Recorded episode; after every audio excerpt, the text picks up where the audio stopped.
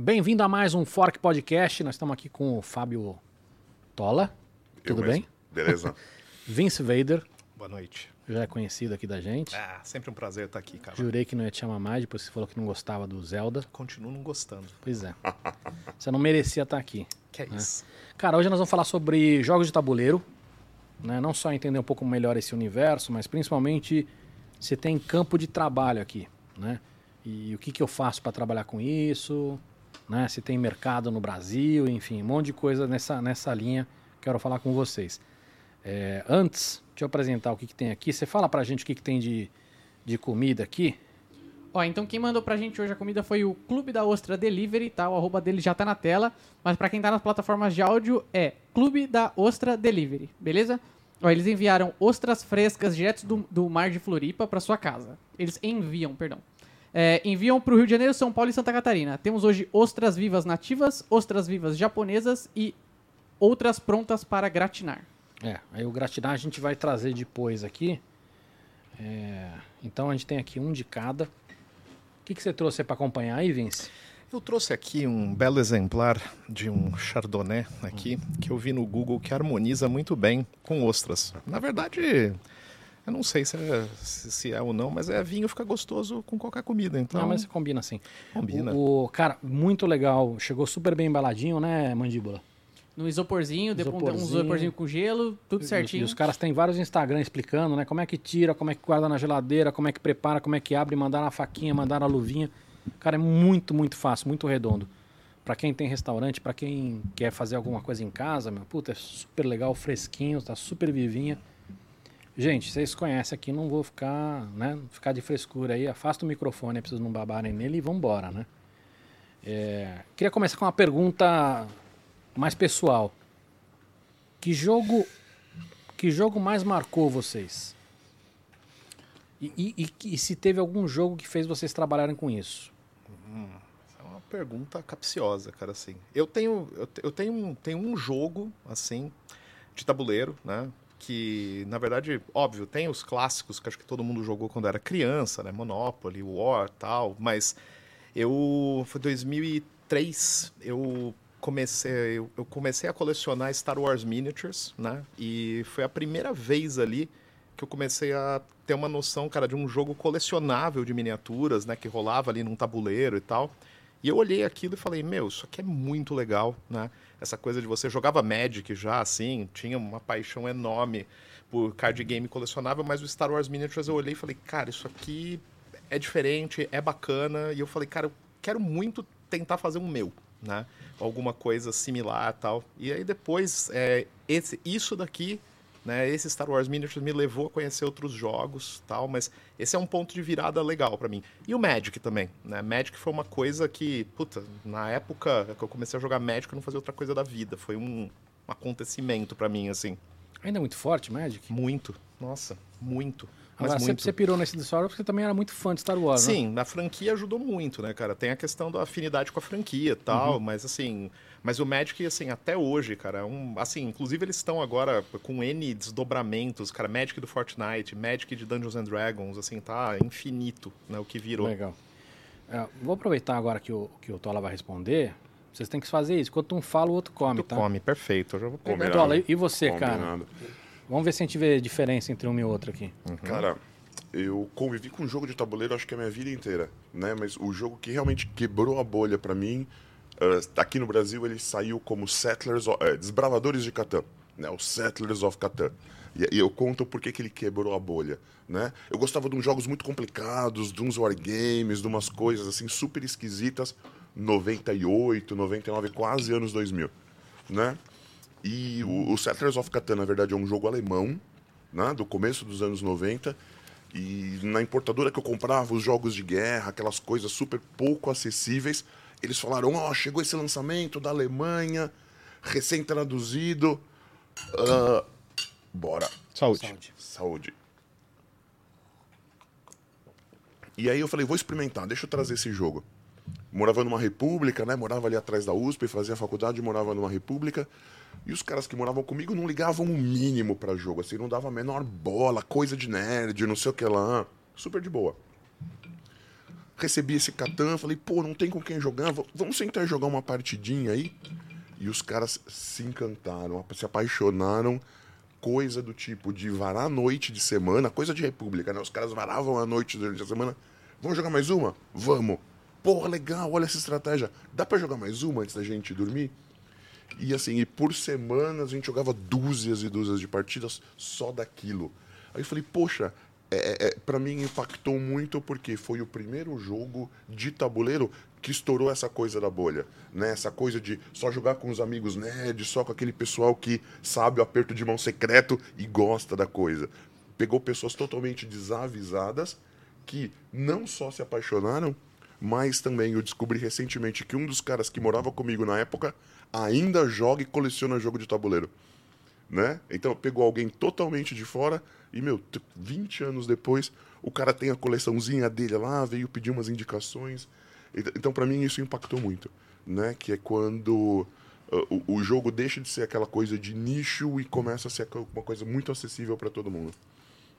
Esse preconceito, preconceito de ser coisa de nerd, meio que sumiu, né? Assim, hoje, hoje nerd não é mais é, é, pejorativo, né? Virou uma coisa legal, tem tudo lá, ah, geek, não sei o quê.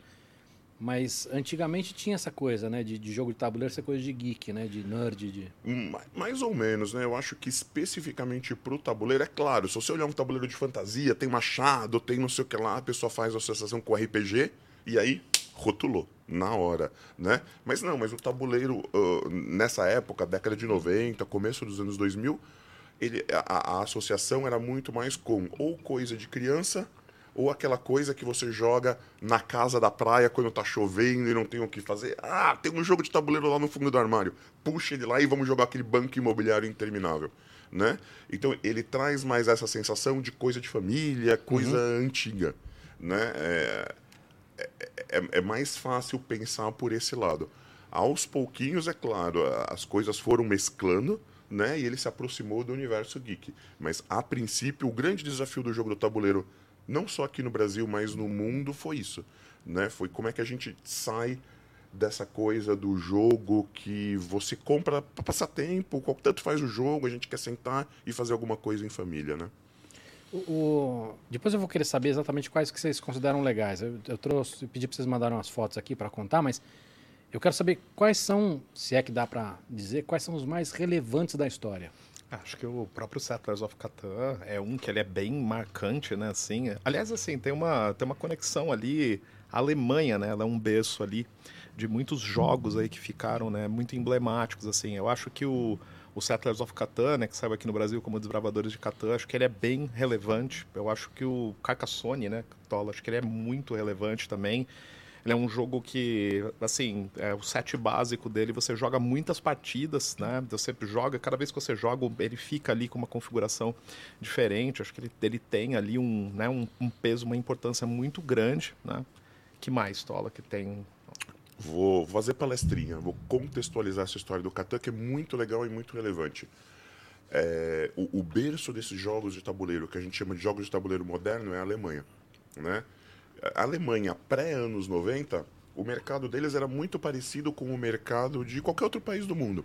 Tem o banco imobiliário, tem o equivalente do War, tem os jogos de pergunta e respostas, se vende em loja de brinquedos e só. Né? O que, que aconteceu?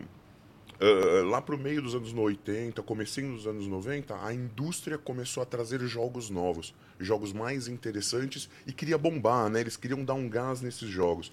Então, todas as empresas, mesmo concorrentes, começaram a fomentar isso comprando espaço em jornal. Então, olha que legal, nos anos 90 na Alemanha, você comprava o jornal e junto com a coluna de cinema, esportes, tinha uma coluna de jogos de tabuleiro, recomendando, falando eles criaram um evento muito legal que é o Spiel des Jahres, que é o jogo do ano, uma espécie de É o Oscar, Oscar do tabuleiro. do tabuleiro, acontece até hoje.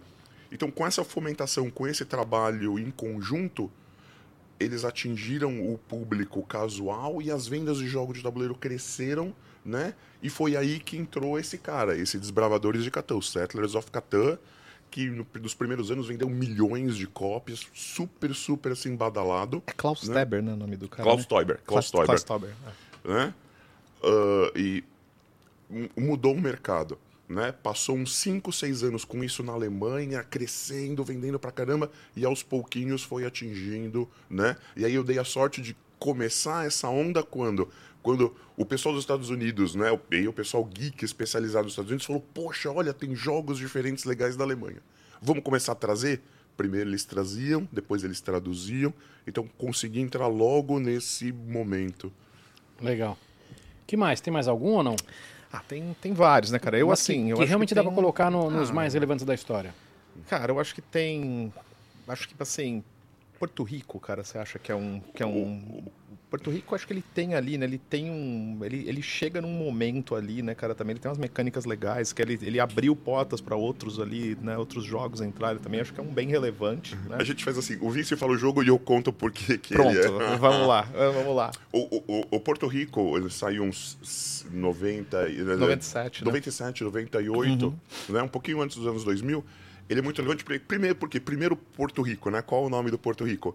Porque eh, Porto Rico, parecido com o Brasil, ele foi colonizado com capitanias, né? Então, a- a história do jogo é isso. Você ganhou uma capitania, cada jogador ganhou uma capitania lá em Porto Rico, você precisa desenvolver a capitania, então você vai construir prédios que fazem coisas diferentes e vai abrir plantações.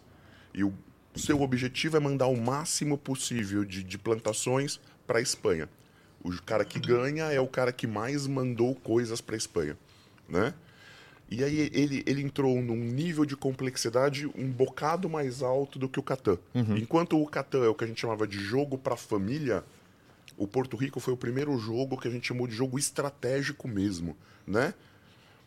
Quando a gente está falando de jogo, e aí para quem não entrou nesse mundo e deve estar pensando, puxa, banco imobiliário, War, partidas intermináveis de 5 horas. O jogo moderno ele tem algumas características importantes. Número de jogadores, tempo de duração né? e, e idade, né? Que eles Isso. identificam. Primeiro, ho- hora e meia de partida, no máximo duas horas de partida. Né? Segundo, ele é, ele, ele é simples em regras, ele é acessível para todo mundo. Né? Então, a maioria dos jogos, Porto Rico, por exemplo, 10 anos, você já consegue jogar e jogar bem. Então, ele é acessível para quem Aí, tem mandíbula. 10 anos. Mas, in- inclusive, sem querer interromper, Claro. mas é, no, acho que no imaginário do brasileiro, assim, que não é um, um- um nerd, um apaixonado pelo jogo de tabuleiro, o que tá mais em. O, o que ele pensa de cara, banco imobiliário, War, como vocês falaram, sei lá, imagem e ação. E quando vê, por exemplo, um Catão Porto Rico numa loja, bate o olho e acha complicado sem, sem pegar o manual de instrução e às vezes fica, putz, não conheço, não conheço o jogo e tal. Mas é exatamente isso que eu ia perguntar. Não é complicado, então? É tranquilo de jogar? É, assim, não- você tem, tem um trabalho ali, né, que hoje tá muito mais fácil também, porque hoje você pega, você encontra no YouTube as pessoas explicando, né, as regras e tal. Porto Rico tem um manual que é de umas oito páginas ali, né? Então, assim, se você é uma pessoa assusta. Oito, oito- oito páginas simples. Não é oito, oito páginas de livro. Não, é oito páginas simples, assim, mas Super é que... ilustrado, É, né? super ilustrado e tal. Mas é que assim, tem, acho que isso que o Mandíbula falou, assim, é uma preguiça, às vezes, que a pessoa tem, de falar assim, ah, pô, esse aqui eu já conheço, cara, então eu vou comprar, né? Eu já conheço, assim, eu invento, inclusive, né? Tipo, o cara inventa a regra da cabeça dele, ele já sabe ali. Mas hoje acho que tem uma, uma coisa que mudou muito de uns anos pra cá, que hoje você tem N canais no YouTube que explicam as regras do jogo. Então, você tem, inclusive você tem assim, ah, tem a- o canal que explica rápido, tem o canal que explica em detalhe, explica com as expansões, assim. Então, isso também facilitou muito, né? E Brasil, cara? Tem o War, Detetive. O que mais tem? É que na verdade o detetive não. É, na verdade, ele é uma apropriação do Clue, né? Que é um jogo da Tudo bem, mas, Uhum. mas beleza. O que, que tem de relevante aqui que realmente atingiu massa, importância? Detetive, War. Ah, O que mais? Jogo da vida. Acho que to- todos esses jogos da estrela, Master, né, cara? E da Grow, o né, melhor, cara, assim, o melhor que- de todos, disparado, é o Master. Bota uma imagem do Master aí na. Sabe Quem por quê, não né? jogou, né? Por quê? Mas não qualquer Master. Não qualquer Master. O Master Entretenimento, que é esse aqui, ó. Por que, cara, que esse jogo é bom? Por quê? Bota a segunda imagem aí, por favor. Ó. Ó quem tá no Master. Ah lá. Quem que fez isso? Quem que fez o conteúdo disso ah, aí, isso não importa. Isso, não, isso, isso não importa. Isso aí acho que, acho que Não, rolou não, não. um- Isso, isso é a relevância da pessoa. Ah, entendi. É um cara. gênio incompreendido. É um Não é? gênio, um gênio incompreendido. Pode, É pode ver- tirar. É verdade. Ah lá. Meu nome está no Master. Entretenimento. Isso sim é relevância. Agora vamos lá. Falei War Master, Jogo da Vida, Detetive. Esqueci algum, ô Mandíbula? O que, que você jogava? Cara, eu joguei muito imagem e ação. Imagem aqui, ação, também é muito forte aqui. E aí jogos de cartas, né? Tipo, por exemplo, Uno. é, não sei se entra na conta, mas. Nós é vamos eu- descobrir. V- Vamos fazer essa brincadeira ou não? Eu quero saber o que vocês consideram que é, é jogos de tabuleiro ou não. Ok. Bo- Bota a mãozinha aqui que eu quero que vocês respondam ao mesmo tempo. É... Batalha Naval. Jogo de tabuleiro. RPG. Ih, um falou não, um falou sim. Por que não? Eu acho que assim, é, eu acho o jogo de tabuleiro, assim, o, o RPG como jogo de interpretação, eu acho que assim, o raiz ali mesmo, ele não é um jogo tabuleiro. Agora, hoje você tem o RPG ali com miniatura, com dados. Hoje, assim, o próprio Dungeon- Dun- Dungeons and Dragons hoje, ele é mais um jogo de miniatura do que um jogo de RPG, né? Mas assim, o RPG, pra mim, o RPG que eu comecei a jogar, que era só com papel ali, desenhar assim, eu já não, não encaro como um jogo de tabuleiro. Vocês jogam isso ou não? Dessas é RP- de- RPG? RPG, o raiz mesmo. Uma vez, uma vez por semestre eu tenho um grupo que eu jogo, que eu E aí fica quantas horas jogando? Quatro, cinco, às vezes seis, sete, depende, depende de como, de Viu como aqueles caras que estão jogando há 30 anos? Não? Sim. Obviamente, não sem parar, né? Sim, Mas sim. digo, os caras estão 30 anos no mesmo jogo, cara. Sim, cara. É, o, o mais difícil é você manter contato com as mesmas pessoas por 30 anos, né? Porque esses caras que começam a jogar é isso. Você começou a jogar no colégio, o pessoal você vê o tempo todo, brinca o tempo todo. E RPG é um jogo da treta ou não? Dá. Porque o War dava muita treta, né? É, mas assim, eu acho que o RPG, o RPG dá treta, mas assim, acho que depende muito, de novo, é isso que o Tola falou, né, cara? Depende muito da amizade também ali que, que segura o grupo. Recentemente, por conta aí do Stranger Things, né, que eles trouxeram ali um resgate também do D&D e tal. Então, ali, ali teve, assim, as pessoas voltaram a olhar pra isso daí, né? Mas é, eu acho que, pra assim, Tá bom. eu tenho, eu tenho assim, eu, eu tenho uma memória afetiva com isso por causa da minha adolescência, assim, de ter jogado. Mas eu gosto. Volta na mãozinha aí. Jogos de carta. É? Jogo tabuleiro? É. Mais. Xadrez, dama e gamão. É? Sim. Beleza. E, e- e eu, cara, fiz uma pesquisa antes de fazer esse episódio. Em jogos de 4 mil anos atrás. Sim, Sim, sim, nas tumbas egípcias. É, assim. tem, tem umas imagens aí também, mandíbula. É, na A verdade. gente sabe quando começou isso, não, né? É, na verdade, Porque isso é o tem- Senet, né? É. Esse é o Senet, né? Esse, Esse, é não é, tão, egípcio. é, esse não é tão velho. 3.500 anos antes de Cristo, cara, esse aí. Eu acho que esse é 1500, alguma coisa assim. 3.500. Os primeiros registros do Senet, 3.500. Não, não, esse, esse acho que é 1500. Ah, Aí tá, tem- essa essa edição aí, tá. né? Uhum. Bota mais essa um aí. edição. Os caras têm edição. Ó, esse acho que é Parece. tipo 4 mil Quem anos. publicou esse? E é quem publicou, né? Culmine publicou. Esses jogos aqui, alguém já tentou criar regra? Porque assim, você olha o- essa relíquia, eu imagino que você não, não, não tem as regras oficiais anotadas em algum lugar. Eu acredito que sim. Para Senet, para essas coisas, você encontra, no meio de toda aquela documentação antiga deles, você encontra explicações de como jogar. Os mais antigos de tudo, né? Que as Por exemplo, pessoas esse, até. Esse aí, por exemplo, não, né? E- Então, eu não sei especificamente, acho que o Vince que estudou isso talvez consiga responder melhor. Mas existem uns que falam: olha, se jogava há mais tempo ainda porque a gente encontrou uns buracos no chão, umas pedrinhas. A gente acha que era jogo, né? A gente encontrou um protodado que a gente acha que eles rolavam, né? Esses não, porque talvez naquela época você não tinha nenhum registro escrito ainda, É verdade. né? Então, uma coisa inventada dos primeiros game designers É e explicando um pro outro.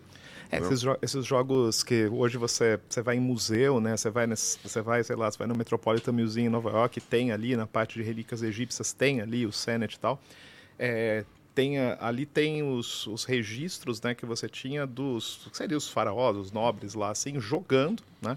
Inclusive tem uma, uma discussão assim enorme né, em cima disso, né, do quanto que na, o quanto que o jogo ele é elemento presente na cultura humana há muito há muito tempo, né? Perfeito, A gente a gente tem uma tem uma, uma, assim, uma- a gente associa muito, né, tipo game, né, tipo hoje, né, a videogame, né, assim, hoje mais a videogame, mas assim, isso é uma coisa que está presente na cultura, um elemento da cultura humana, né, cara? Então, A gente tá super em sintonia, né, Vince? É exatamente o que eu ia falar, que o ato de jogar é um ato inerente humano, né, que vem do, do play, do brincar do animal, né? Então, assim, é super natural que a gente encontre jogos em praticamente todas as civilizações, todo mundo, porque é, é, a força da gamificação vem disso, né? Porque a o- mesmo que você fale que odeia jogo, você joga e não percebe. Você está jogando alguma coisa mentalmente e não percebe.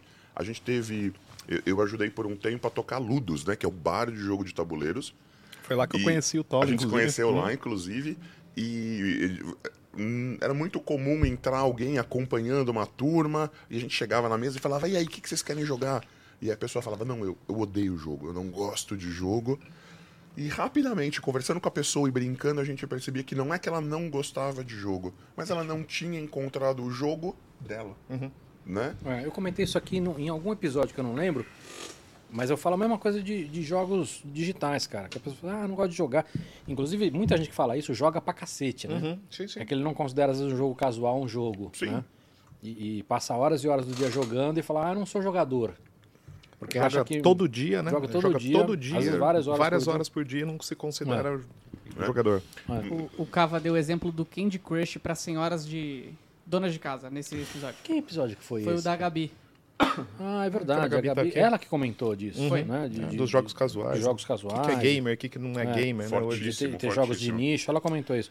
Agora, sabe o que eu queria saber? O que, que faz um jogo envelhecer bem?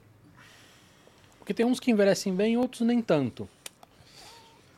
Olha, eu acho que é o seguinte, acho que a gente falou aqui do... Acho que o, o Catan, né, cara, o Carcassonne são jogos que, assim, até hoje, né, eles estão aí presentes e tal. Eu acho que foram jogos que eles conseguiram se reinventar dentro de franquias, né? Você tem hoje aí Carcassonne, é, tipo, é, como é que fala? É, Settlers of Catan, de Star Trek, você tem franquias ali no jogo. Mas eu acho que, assim, acima de tudo, cara, eu acho que é um jogo que cada vez que você jogue com quem você joga, ele oferece ali uma experiência diferente. Né? Então, assim, acho que isso que é uma coisa legal. Né? Você não decora o jogo, por assim dizer. Né? Não é uma coisa. Acho que isso que faz um jogo envelhecer bem. Né? E, obviamente, um trabalho legal de temática. Né? É, eu vou voltar numa pergunta sua, Cava, dessa coisa de jogo bom, nacional, não nacional. É, o, o que acontece, eu gosto de fazer duas historinhas. A primeira historinha, que eu contava quando abri a Ludus, e ela meio envelheceu, mas eu era mais inocente, mas eu acho que ela ainda funciona. É, imagina assim, ó. Estamos no Brasil nos anos 80 e você jogando seu Atari, seu telejogo, essas coisas, né? Aí, de repente, acontece alguma coisa muito estranha no Brasil, fecham-se as fronteiras e a gente fica sem receber tecnologia por 20 anos. Aí o mundo inteiro desenvolvendo jogos novos, PlayStation, Nintendo, e você lá no seu Atari. Empresinhas locais fazem umas variantes de Atari, evoluem um pouquinho, mas não sai daquilo. Aí 20, 30 anos depois, abre-se a fronteira, ou você foge do Brasil, vai para os Estados Unidos e para numa loja de jogo eletrônico, né? Quando a gente começou, mais ou menos nos anos 2000, era assim que a gente se sentia. Pô, a gente teve uma reserva de mercado grande no Brasil, tudo não dessa maneira Pra- radical, sim, mas sim, você sim. descreveu a realidade brasileira. Sim, sim. Sim, sim. Mas o, então, o que que aconteceu? Enquanto as lojas aqui, né, elas atendiam somente banco imobiliário, o jogo da vida, o War, lá fora estava acontecendo essa revolução. Jogos incríveis, muito mais acessíveis. A coisa foi evoluindo. A gente estagnou, né? E quando esses jogos começam a chegar aqui, a cabeça das pessoas meu, mas isso é incrível, isso é muito legal. E foi nisso, vamos supor, que a Ludo se deu super bem ao mostrar esses jogos e começaram as primeiras editoras nacionais. Agora amadureceu um pouquinho. Eu considero que agora esses jogos, é, a diferença do jogo que a gente está falando, assim, War, essas coisas para os outros, é a grande diferença entre o mainstream e o nicho. Podemos pegar qualquer coisa, agora qualquer coisa tem um. Sei lá, podemos pegar fone de ouvido. O fone de ouvido que você compra num supermercado, ele é um fone de ouvido mainstream. Ele serve para o que ele faz, mas ele é aquilo. Ele atende a uma pessoa comum que tem uma necessidade. Ah, eu quero jogar um pouquinho. Se você quer ter um fone de ouvido legal, você vai aonde? Você vai numa loja especializada. Né? E é o que acontece agora com o jogo. Se você for comprar num supermercado, numa loja de brinquedos, você não vai encontrar eh, nenhum desses jogos que a gente está citando. Onde você vai encontrar esses jogos? Num monte de lojas especializadas. Né? Então essa distinção agora.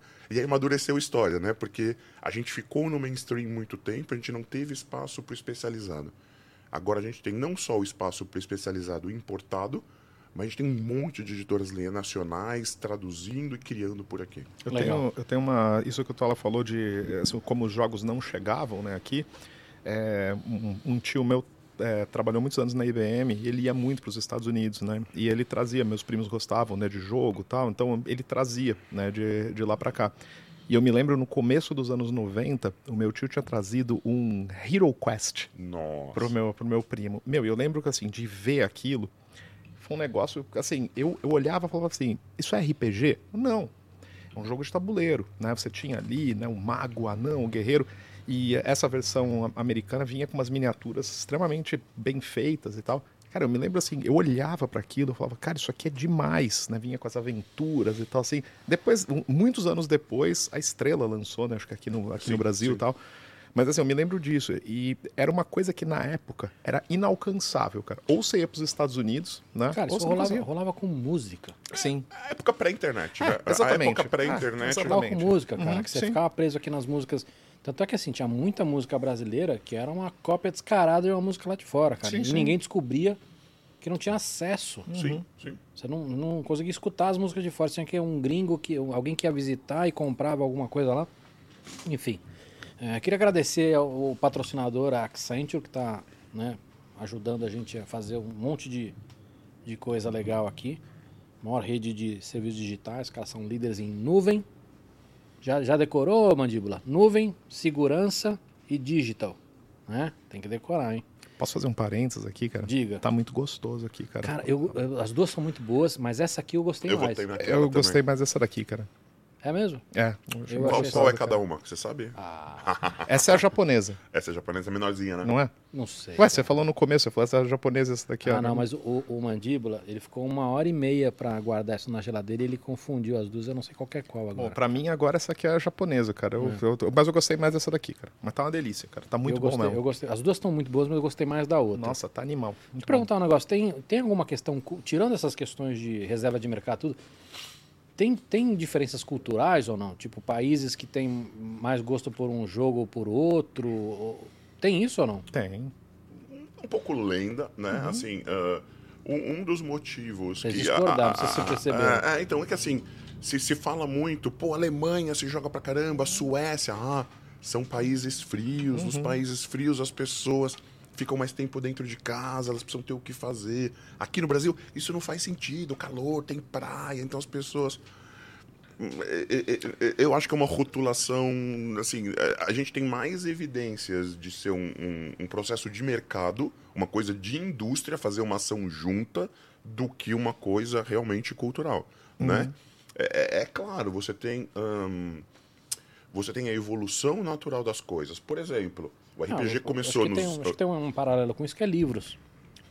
A gente lê pouco, mas é uma questão de, de- de- é cultural. Não, não, não cultural, porque ah, o brasileiro não gosta. Não, porque você não teve esta educação, entendeu? Então, talvez pela reserva de mercado, talvez pela falta de- de mercadológica disso, não tenha criado essa cultura de, de jogar jogo de tabuleiro como é, lá fora. Eu acho que assim, é, é- é- é cultural nesse sentido, assim, do tipo, se você for hoje, por exemplo, você vai, você vai, você vai para Europa, ou vai para os Estados Unidos, assim, você vai para cidades pequenas, né? Tem a lojinha lá de jogo, tal, não sei o que, que é uma coisa que a gente não tem aqui, né? Mas aí acho também acho que tem acho que tem menos a ver com questões culturais, tem mais a ver com a questão de mercado, né? Acho que é isso, né? Nesse Tá, sentido. agora, antes da gente falar sobre produção de jogos, e se tem mercado para trabalhar com isso, queria entender o tamanho do mercado aqui. Esse é um mercado que está crescendo no mundo inteiro, cresce devagar, cresce rápido, de- deu, deu uma barrigada, voltou. Como é que tá essa história? Vamos lá, vamos falar de mercado então. É, o, o- mercado aqui de, jogo, assim, vamos começar assim, a, a- a gente tem ciclos, né? Então a gente teve o ciclo nos anos 90 do RPG, né? O RPG teve aquele boom, você ia no interior de São Paulo, na lojinha pequenininha, e encontrava na banca de jornal um livro de RPG. E Magic. E Magic, e boosterzinhos, e pacotinhos Booster de de Magic. Magic. Você jogou Magic ou não? Não joguei. Eu, eu nunca joguei também. Mas Nossa, ainda- eu, jo- eu ainda joguei. bem, né? Eu joguei muito Yu-Gi-Oh, cara. É, É, tá lá, similar. tá lá. muda, Tá lá. é molho diferente, a mesma batata, É, quero muda dizer. a quantidade de QI, né? É. O, o... Você acha que eu arrumei quantos inimigos agora, mandíbula? Diversos. É. Quer dizer, nem tanto. Não sei se muitos jogadores de Yu-Gi-Oh! Você tá falando que o jogador de Yu-Gi-Oh! tem o QI mais alto. Não, né? eu não, eu não falei É, nada. Você que tá mas colocando a palavra na minha Yu-Gi-Oh! boca. é complicadíssimo em termos competitivos, Sim, porque sim. tem todas as restrições de cartas, parece que eles Mas têm... deixa, eu- deixa eu medir o nível de nerdice de vocês. Quantas cartas vocês têm de Magic? Quanto você tem? Mais do que... Muito, muito. Não, não, É. não, não. Eu quero um número. Porque muito pode ser 10, pode ser 100, pode ser mil. 30 mil. Mas é porque eu comecei... Não, a- não, não, não, não, não tenta explicar. Tá bom. Hoje, hoje eu devo ter, eu tenho poucas, assim, eu devo ter umas 4 mil, mais ou menos, assim, não tenho muito, assim. Poucas. Não, eu vou dar em Não, é volume, né? Não, É, sabe qual, é pouco, sabe qual é né, o problema, cara? Mandíbula? A referência dele está errada. Não, mas é pouco, o, o cara. Vince tem. Quantos jogos de tabuleiro você tem? Não, eu tenho pouco, cara. Eu tenho. Não, mas assim. Não, mas é, é- não depois o Tolo vai falar quantos que ele tem. Não. Eu, devo, eu, não, eu não tenho 100 jogos hoje. Eu não tenho 100 jogos de tabuleiro. Fala quantos você tem. Muitos. Ma- mais do que, assim, falar ao vivo é... Não, não. Tem colecionadores, tem pessoas Não, que não, têm não, mais... não, não, fala um número aí. Agora, uns 600, 700. Então, eu tenho. Mas eu, Tinha não, mais antes? Já tive o dobro. é, eu, eu tenho, eu tenho 100 se eu tiver, cara, que eu vendi bastante, que eu tinha que eu não tava Cara, co- como é que você guarda isso? Então, é assim, é, quando eu ia falar do, do- do- Eu tive que fazer a conta das cartas, porque quantas cartas de Magic eu tenho? Ah, são caixas que dá mais ou menos o volume de dois frigobares. Né? Então são, são caixas assim. Fica mais. Pô, fica mais fácil. Você falar 5 mil cartas. O que, que representa 5 mil cartas? São Fiat Ah, Uno, né? Cheio de carta de Magic. que, que, que, que representam, sei lá, 500 mil jogos de tabuleiro. Um quarto grande com todas as paredes cheias de jogo. Né? Mas, porra, Você- eu trabalho você- com isso, então. Você é casado? Essa desculpa é boa, hein? Essa desculpa não cola. Porra, eu trabalho desculpa, com isso, cara, né? desculpa. Mas essa Você- desculpa você é casado boa. ou não? Sim, sim. E, e não, não recebe reclamações ou não? Hum, Sim, mas assim, ó, eu acho que eu, eu me dou mais. Vou, vou contar o, o porquê da coleção. De, assim, ah, a coleção diminui um pouco também, não, só pe- pelo casamento, mas porque, poxa, eu tava morando no ABC, tava voltando para São Paulo, minha esposa procurando apartamento, tudo. E aí ela falava assim: puxa, olha, achei um apartamento incrível, mas o quarto que você vai usar de escritório não vai caber todos os seus jogos. Aí doía, né? Assim, eu falava, putz, talvez eu tenha jogo demais mesmo. Talvez. Mas é, Só talvez. é uma biblioteca, você precisa, é referência, né? Não, não, não, não são jogos. Mandíbula. Eu que tô você acha? perdendo a Quantos, luta aqui. quantos jogos você tem, Mandíbula? De tabuleiro? É. Ah, cara, eu devo ter no máximo uns 6, 7. Mas, eu- mas eu respeito muito, eu respeito muito o colecionador, cara. É, Olha, não. posso falar? Mas acho- mas Isso acho- chama falta de coragem, de não. Não, não, não, respeito mesmo, porque eu, eu hoje eu tenho eu, eu moro numa casa pequena e eu tenho um quarto muito pequeno e eu tenho algumas eu tenho uma estante grande que meus pais falam que eu preciso comprar outra, porque eu tenho uma pilha de livro no chão Perfeito. e eu não tenho onde guardar. E é assim, é o, meu, é o espaço que eu tenho hoje. Tem, tem mais livro do que deveria para aquele espaço. Mas- Então eu respeito. O- Mas livro nunca mais do que precisar, do que deveria, né? E por que jogo? Mas o, o, o- o segredo é esse. O segredo é você precisa reservar um espaço, entender o espaço e falar: esse espaço é meu limite. Né? Os melhores colecionadores, as pessoas que têm as coleções mais saudáveis que eu tenho, elas vivem assim. Falam: pô, saiu um jogo incrível, mas a caixa dele é desse tamanho. Eu vou ter que me desfazer de uns quatro jogos para caber. Vale a pena ou não? Começa a virar um consumo consciente e você administra bem sua coleção e vira uma arte. Né? Tem Ah, eu, caras tô, que eu, falam, tô, eu tô brincando, mas assim, eu- a gente conhece histórias de pessoas que tiveram que alugar um apartamento Sim, juntar tralha é. pra- pra pra guardar os games. Sim, sim, sim. sim. né? Então, é- acho que aí, aí tô, tô de brincadeira aqui, mas a gente tem. É é que a gente conhece tanta gente que, que ultrapassa o limite que vira. Mas é que eu acho que tem, tem um negócio que eu acho que também que é. Eu, eu, eu, eu sou assim, eu, eu olho e falo, putz, sei lá, eu compro um jogo, aí eu, eu olho e falo, tá, mas assim, qual que, qual que eu já não vou jogar mais? Qual que não gosto mais? Qual que eu comprei também não foi o que eu esperava tal? E hoje eu pego e me livro rapidinho, vende, hoje é fácil, né, de, de passar pra frente. Ah, eu faço cara. isso com livro, por exemplo, cara. Não Ah. guardo mais livro. Ah, eu também não, cara. Também Leio, não. Só, dou- os, só os que eu gosto muito eu guardo. Mas senão. É, não, eu- os que de repente eu vou usar como referência, talvez, entendeu? Então, é Ou, isso. ou, tipo, eu ganho muito livro, né? Então, tipo, com, com dedicatória, aí, puta, é foda você jogar dedicatória, enfim. Eu, eu- eu trabalhando com jogo, eu também tenho acesso muito fácil a jogo, a preço de custo, promoção, né? É, vocês devem é ganhar isso. muito também, né? Sim. Porque vocês trabalham Sim. com isso. O jogo tem que ter um propósito para estar no armário, né? Assim, a gente não tem mais esse luxo de e quando eu tinha, sei lá, 10 anos atrás, morando, sei lá, morando nos Estados Unidos, saia comprando jogos como um maluco assim, né? Não, acabou, acabou. Agora sim, o jogo tem que ter um propósito para colocar um jogo na coleção ou para não vender esse jogo que pô é meio raro, tá valendo uma grana. Não, esse jogo tá na coleção porque um dia eu quero fazer uma coisa baseada nele, ele é referência. Quanto, quanto- se eu quisesse valorar, quanto valeria as suas 30 mil cartas de Magic? Você tem umas cartas, umas cartas Pouco. legais assim? Você Pouco, tem? que é- pouco, que sim, que é sim, pouco? sim. hum, assim, das 30 mil cartas, 29.990 cartas valem nada. Valem 100 reais, 200 reais. Vou manter a pergunta. Quanto, quanto chutariam? Chuta um valor aí. Nós estamos falando de 100 reais, de mil, Tá. de 10 mil. Sei lá, 2, 3, 5 mil reais. É. Eu Tá. vendi, cara. Eu tinha uma, a minha Porque- coleção de Magic, ela era, ela era mais. Eu tinha uma coleção legal de Uhum. Magic. E eu, uns anos atrás, eu me desfiz, assim, da maior parte dessas cartas que eram mais valiosas. Então, na época, deu uns 10 mil reais, assim. Estamos falando de umas 20, 20, 25 cartas, assim. Isso. Mas eu tinha Mox, cara. Então, né, o, o que acontece é isso. O, o- o grande problema do Magic é isso. É para cada 5 mil cartas, existe uma carta que tem aquele preço outlier, né? Então, quando eu voltei a trabalhar com jogos agora, eu falei, pô, quero voltar no Magic, tem um monte de cartas antigas. Você fala cartas antigas, os tubarões já... ou, ou como assim opa. cartas antigas? Conte-me o que você tem, né? Aí falou, não, não, Atola, faz um vídeo, me passa mais ou menos o que, que você tem e eu te passo os valores né? E aí esse cara já meio que rapelou a minha coleção por jogo de tabuleiro, né? Então falou, opa, essa é 500 dólares, essa é 300 dólares, essa é 100. Então a coleção já foi talvez muito maior, mas ela já foi um pouco dilapidada por isso, porque, pô, eu não vou fazer nada com essas cartas, mas esse jogo eu quero. Ah, daqui, ó, você tem crédito comigo de 300 dólares de jogo aí, depois você pega. Agora, ó, Tola, você tava, a gente estava falando de, de tamanho de mercado, né? A gente acabou mudando de assunto. Tá. É, é, não sei se dá para dar valores, porque acho que no Brasil é muito difícil você ter pesquisas, as coisas. Nada, nada. Mas assim, esse é um mercado que está crescendo, crescendo rápido, devagar. A gente tem evidências, né? As melhores evidências são o número de lojas. Tá? Da mesma forma que a gente estava falando do RPG dos anos 90, a gente começa a ter lojas especializadas em jogo de tabuleiro, em coisas geek que tem jogo de tabuleiro. Bares, né, que tem Bares, jogos. luderias, né? Essas coisas que oferecem jogos com menu, com, bar, com, com bebida, essas coisas. Isso vem aumentando pelo Brasil, né?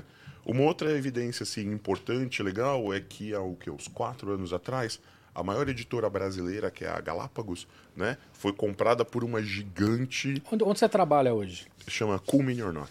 Ah, e, e- e você faz muita coisa para a Grow, é isso? É, eu faço. Hoje eu tô. Eu faço. Eu faço projetos com a Grow Jogos, né? E agora eu, tô, com- eu comecei a fazer projetos com a Copag também. Então, mas esse- esses, esses dois exemplos talvez sejam um bom, um bom parâmetro. Essas empresas estão vendendo mais ou fazendo mais? Vocês sentem esse crescimento ou não? Sim, da, assim, da parte da, da parte da Grow, sim, né? É, eles, eles, inclusive, assim, eles tentaram uma época é, trazer esses jogos alemães para cá tal. Acabou sendo uma experiência que não deu muito certo e eles voltaram a investir nas franquias deles que são conhecidas, que é o War, que é o Imagem e Ação, né? E assim, é, só para você ter uma ideia, eu fiz junto, eu fiz com a, com a, com a Grow o, o War versão Vikings, né? Eu fiz em 2017. De 2017 para 2021, venderam 70 mil cópias, cara, do jogo, né? Que é uma quantidade alta. Absurdo, é bastante. É uma quantidade alta, 70 mil cópias. É, acho né? que dá pra fazer um paralelo com um livro, né, cara? Sim. Um, um livro não. é, são muito raros os livros que chegam. não- nem perto, mas assim. É, um amigo meu que é escritor, Que ele chega a falou... uma fração disso. É, um amigo meu que é escritor, ele falou, ele falou, cara, hoje acho que a tiragem é mil, mil e quinhentas cópias, né, normal de um livro. E ele falou assim, que hoje escritores que chegam numa segunda tiragem, às vezes uma É. terceira tiragem, assim, as- cara, o negócio é um acontecimento. Sim. É um acontecimento. É. né? Então, assim, eu vejo desse ponto, e acho que isso que o, que o Tola falou, né? O tanto de jogos hoje que, assim, que a gente vê sendo traduzidos, é, o tanto de jogos nacionais mesmo, né, cara, que estão saindo, gente que está sendo publicado aqui, acho que isso tudo ajuda, cara, a compor esse cenário. Isso. A, a segunda evidência importante é, ah, diferente do mercado de massa, né, onde o jogo está sempre disponível, os jogos mais de nicho eles têm tiragens e quase sempre é uma tiragem, duas mil cópias. Né? Então, aqui no Brasil, importam um jogo, traduzem um jogo, lançam duas mil cópias, acabou as duas mil cópias, muito pouco provável que a editora vá republicar. Né? E- Mas o que a gente vê, e é uma evidência muito forte, é que cada vez mais jogos sendo lançados por mês. Né? Então a gente vê o aquecimento do mercado, não só pelo número de lojas, mas pelo número de títulos publicados, pelo número de editoras novas que aparecem lançando. Né? Então, a, a gente está nesse boom, a gente está nessa curva, a gente não sabe quão alto a gente está na curva, né? Ah, todas essas editoras elas têm um, um viés muito forte de deixar os jogos acessíveis, ou seja, de não atender só o público nicho, mas de ampliar já nessa expectativa de, poxa vida, não, a gente não quer que a curva caia. A gente quer ampliar nosso mercado. A gente quer que cada vez mais pessoas jogam. E isso está acontecendo. Cada vez mais eu falo um título, conto alguma coisa e falo, pô, eu sou professor também, né? Então volta e meia eu falo que eu trabalho com jogos e alguém fala, eu já joguei Settlers of Catan com esse que você trabalha, né? E, e, e não era uma coisa que, sei lá, quatro anos atrás, barulho zero, nunca ouvia falar disso. Então, eh, são evidências, né? Legal. Eu queria entender melhor o, o, o- mercado. Dá para classificar. É, vamos lá, tem jogos clássicos, jogos modernos, jogos indie. Que mais? Sim, que, que- sim. que outras categorias, né, que outras divisões eu posso fazer? Wargame. Não, não, mas o game não É, tem no não Brasil, tem né? no Eu, eu Brasil. acho que, eu acho que é uma categorização boa, né? Jogos de massa é, é grow, é estrela, Uhum. atendendo ao quê? Supermercado e loja de brinquedos. Que é o que chama de clássicos aqui. War, Detetive. Não, não, não. Clássicos, o que, que eu chamo clássicos? Gamão, Xadrez. xadrez, Entendi. né? Damas. Você tem, você tem ah, ah, lojas, você tem os, os artesãos que fazem, fazem peças profissionais. Esses são os clássicos. Go. Tudo bem? Go, Quem me isso. ensinou a jogar Go foi o Fábio Tola aqui, Incrível, cara. Go, incrível. Comprei um tabuleiro mó bonito, cara. Eu de adoro, Go. eu adoro. adoro. Puta, é maravilhoso. Né? E aí você tem os jogos que, na verdade, e indie talvez não seja um bom termo, mas a gente chama de jogos modernos, Uhum. né? São esses jogos modernos que você tem editoras, as editoras trabalham em duas frentes. Mas acho que o que o Cava quis dizer Mas de não tem- indie então, é de mas- publicação independente mesmo, da Não, galera é, você Não. tem, por exemplo, em, videogame, você tem. Hoje você Tá. tem uma, um- uma indústria. Tá, então vamos dividir em dois, né? Uhum. Quando a gente pega esse, esse, esse, esse bloco de, de empresas ah, n- que não estão fazendo massa, estão fazendo nicho, você divide em dois. Você tem os importadores, Uhum. né? Vamos supor, esse, esse pessoal da Galápagos, o que, que eles fazem? Eles, ah, junto com a impressão do jogo em inglês, é feita a impressão em oito idiomas e eles são parceiros brasileiros. Então eles trazem as cópias em português e vendem aqui. Né? Sempre lançando os melhores títulos. E agora eu acho que a gente está muito bem servido porque quase todo jogo legal que sai lá fora, alguma editora brasileira já tem os direitos já está lançando em português logo depois. Foi uma coisa que aconteceu, um paralelo assim, é, que foi um pouco a indústria de videogame aqui, né? Quando o Brasil ele começou a entrar na rota de publicação também, que os jogos já vêm dublados em português BR, assim, saiu nos Estados Unidos, já sai aqui, né? É, eu, não lembro que jogo que foi que saiu recentemente, um dessas caixas grandes, Gloomhaven, não sei qual que é, que também saiu lá nos Estados Unidos Logo e depois logo aqui. depois já saiu aqui, né? Isso. E aí a gente tem as publicações nacionais. Tá? As publicações nacionais é a mesma pegada, a mesma vibe, mas, poxa, em vez de pagar lá para fora, por que, que a gente não faz aqui uma coisa diferente? E o nacional é muito legal porque ah, há dois anos atrás a gente teve um brasileiro, o Jordi, né, que Jordi. trabalhava comigo, inclusive, Curitiba, né? que isso que um dos jogos dele foi finalista do Spiel des Arts na Alemanha. Foi a editora nacional que lançou, achou uns parceiros, lançou na Alemanha, lançou nos Estados Unidos.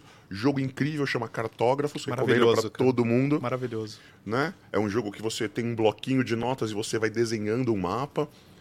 E foi finalista na Alemanha, né? Então agora as editoras nacionais, elas estão com essa pegada de, meu, a gente também produz coisa boa, a gente também faz coisa legal. Vamos para as feiras e vamos mostrar nosso portfólio que a gente tem coisas legais para licenciar para fora. Ah, Isso é só- uma coisa uma do poder do exemplo, né, só cara? uma Precisa de coisa- um cara pra, pra conquistar, pra... E uma coisa importante, quantos anos tem o Jordi? Porra, 25, 26. E na época que ele fez o Cartógrafos, ele tinha 22. Mais ou menos, Isso. 22, 21 anos. Um cara Legal. super jovem, então. Muito bom. Eu, eu tenho um quadro aqui que vocês devem conhecer, que eu falo dois nomes, vocês têm que escolher um, Ok. tá? E aí explica se quiser. E aí depois disso eu vou, vou pedir pro, pro Mandíbula trazer as, as gratinadas aí pra gente experimentar. É, tabuleiro ou videogame? Tabuleiro. Tabuleiro. Ah, mesmo, Vince? Vem mesmo, mesmo, mesmo. Mas ho- hoje, do seu tempo, qu- quanto tempo você passa por mês em videogame e em tabuleiro? Muito mais do que no tabuleiro. Mas, cara, o tabuleiro, cara, é uma coisa assim que é, assim, o- a fruição, pra usar uma palavra bonita, é muito maior ali. É uma coisa... Erudito. Não, o tempo ali. Não, mas é sério, cara. O tempo ali, o tempo ali do, do tabuleiro, cara, pô, é maravilhoso. A gente teve num, num evento agora, domingo retrasado. Cara, Fala o nome do evento. é, o evento é o Carta Palosa, cara. É o Carta Palosa, é. E não, não é patrocinado pelos Correios. Não tem? Não é, não é patrocinado, é o Carta Palosa, né? Fel Barros ali, cara, organizando ali. Você também estava na organização do evento, né? 12 Tava- horas jogando jogo de carteado. de assim, carteado, coisas de... né? Assim, meu, e assim, é, de verdade, de verdade, cara, putz, é, o tempo que eu fiquei lá né, nesse mês foi demais, assim, cara. Foi muito bem aproveitado. Sabe por quê? Você, Tava- você respondeu ou não?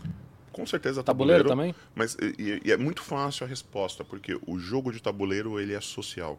O jogo de tabuleiro envolve o jogo, mas envolve também a- a- as pessoas. Que é diferente de jogar online. Não. É diferente de jogar online, cara. É, um, assim, é uma coisa é diferente. É principalmente, eu vou dizer mais. Quando você acha o grupo certo pra jogar, cara, aí Mas, putz, sei lá. Será, será- que vocês não estão um pouco velho? Não. Não, não, vou te, vou te Não, dar não, um exemplo do. Pera, pera, pera, pera. Você joga um a gente é jogo. jovem, a gente é jovem. Você cara. joga uns jogos online? Sim, Sim. sim, sim. Ah, Eu jogo. vou contar um exemplo. Saiu Warcraft, World of Warcraft, porra, 2004, 2005, alguma coisa assim. Eu trabalhava com Microsoft, então eu trabalhava em indústria de jogos, ganhei um beta, né? Comecei a jogar no beta, varava a madrugada. WoW online, né? O, o, online, o Tá. online. Varava a madrugada jogando, sete horas da manhã parava e, e- e não me sentia muito bem, assim. Me sentia meio, porra, meu, passei a, a noite inteira, né, assim, é, não era um feel good no fim da sessão.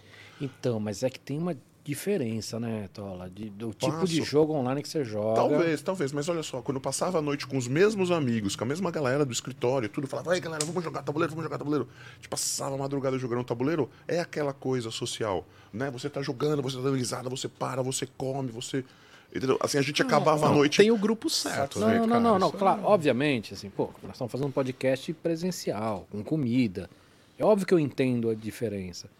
Mas aqui, cara, hoje você tem jogos online, é que você tem uma diferença do jogo online onde você tem que ter essa coisa de conquistar nível. E de- cê- cê tem alguns que são mais Tá. carregados e alguns que são mais leves, alguns Tá. que são mais sociais, É que, enfim. é que eu acho que o tabuleiro ele, ele, ele traz assim uma coisa que a gente a gente e aí vo- voltamos à questão de você ter o grupo legal, né, para jogar. É, até uns anos atrás, assim, toda terça-feira é, tinha um grupo de amigos, tava, nos reunimos para jogar e tal. E, cara, e assim, era um momento que a gente tomava um vinho, dava risada tal. E assim, era muito bacana, né? Porque a gente tava ali com os amigos, era um motivo também para encontrar. E eu acho que aí também tem a questão de você achar, pô, toda semana, sempre todo mundo ali comprava jogos, então toda semana a gente jogava coisa diferente, a gente tava ali e tal.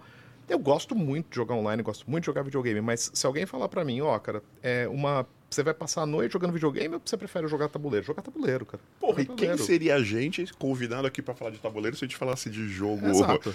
Mas assim, é- é- Não, acho que não, mas eu entendo pra caramba o que vocês estão falando, tá? Faz um baita sentido. O, o jogo eletrônico, ele tem os triggers maiores, assim, pro vício, né? Pro, há- pra, pro hábito, pro...